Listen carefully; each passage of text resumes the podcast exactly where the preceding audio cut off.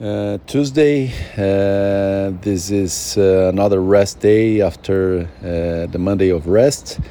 Uh, although in the past weeks I have been doing a walk on Tuesday, and today was the same. I did a 40 minute walk, and that's really great. Uh, it's just to, to breathe some air and to feel the environment and have the body in movement. So it's great to, to start the the sessions of the week. Uh, as tomorrow, Wednesday, I will start my training sessions again.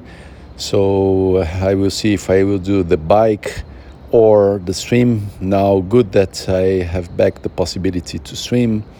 Uh, swimming pools open.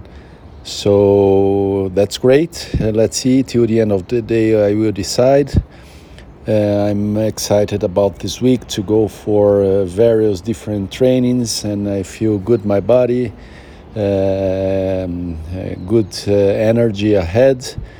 Uh, but I have to monitor the muscle of my leg to see how it goes and see how I feel during the runs. Uh, let's keep monitoring that. So that's great, feeling good, and let's go for it for the rest of the week.